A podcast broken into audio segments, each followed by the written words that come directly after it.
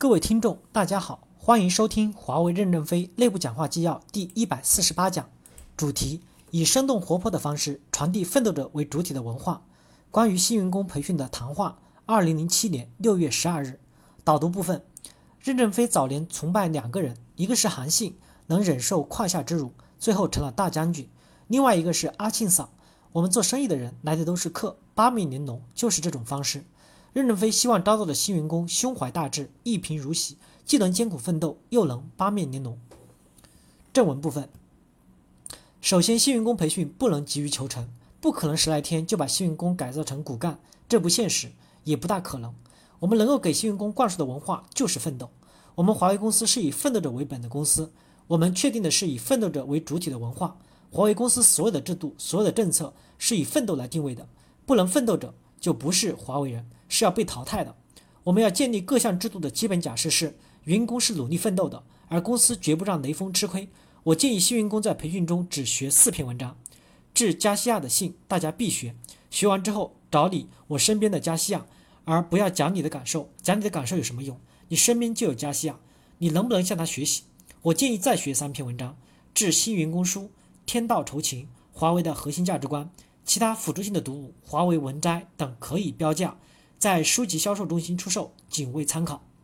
我们的原则是不变化的，但方法是可以变化的，是可以丰富多彩的。不要搞以人为敌的考试，以及考一些不清晰的题目。应该是通过讨论，使员工知道公司的许多规管理规定，如工资薪酬的管理原则、社保、医保、意外伤害保等具体方法，以及如何考核评价员工、如何进行干部选拔的三权分立等许多的政策，要让员工知道成长的明确、清晰的导向。以及通过新员工培训的丰富多彩的活动，增强人际理解力与沟通能力。我们要不断的激励员工前进，害怕到海外去，到艰苦地区去，害怕艰苦的工作，在华为是没有出路的。不想成为将军，而只想当一个士兵是可以的。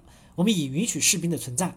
如果贡献大于成本，就是一个普通员工；如果贡献低于成本，那就末位淘汰。因此，新员工培训传达一种原则，就是奋斗。只有奋斗才有利于社会，只有奋斗才有个人前途，只有奋斗才能报效父母，只有奋斗才有益于妻儿。我认为任何人只有通过努力，都是可以改变自己的命运。一切进步都是掌握在自己手中，不在别人。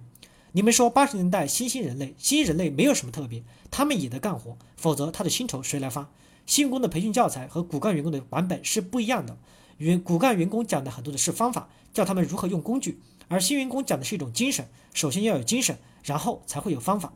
什么是文化？我多次提到，华为是没有文化的，都是从世界的先进文化借鉴来的。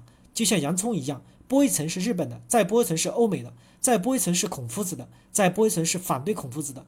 只要是好的，我们都要吸取，包含爱立信、阿尔卡特、朗讯、思科、微软，他们优秀的管理也要吸取。剥到最后，剩下的核心是很小的，就算是华为文化吧，就是奋斗精神和牺牲精神。其实奋斗与牺牲精神也是几千年来就有的，也不是我们发明的。过多强调华为自己的文化是没有必要的。只要这个文化与别的先进文化不融合，最后是存在不下来的。对新员工核心价值观也只能慢慢的吸收，不是几次讨论可以解决的。可以做成胶片和小册子，也放在书店里面卖。我们可以通过各种活动来加强对奋斗文化的理解。比如，我们可以找一些在事业上非常有进取精神的歌曲或电影，晚上让大家看看、听听片段，有什么不可以呢？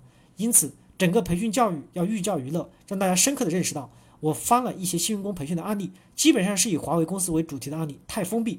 当然，我也不反对，这也是很好的。但是，我们为什么不从更广泛的内容里面去寻找呢？我们要转变一个思维，就是视野。培训教师转变视野，不要只狭隘的看到看得见华为，看不见别的人的好的地方。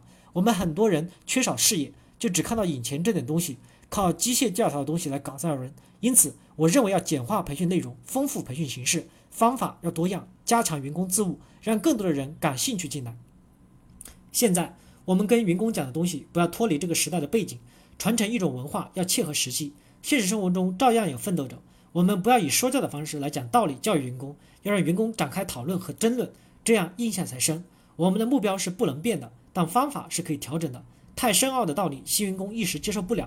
转换一下思路，可以活跃一点，活泼一点。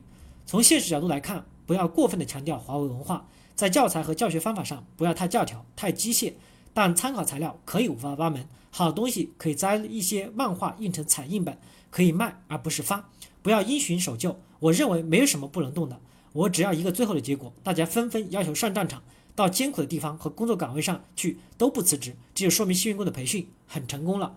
感谢大家的收听。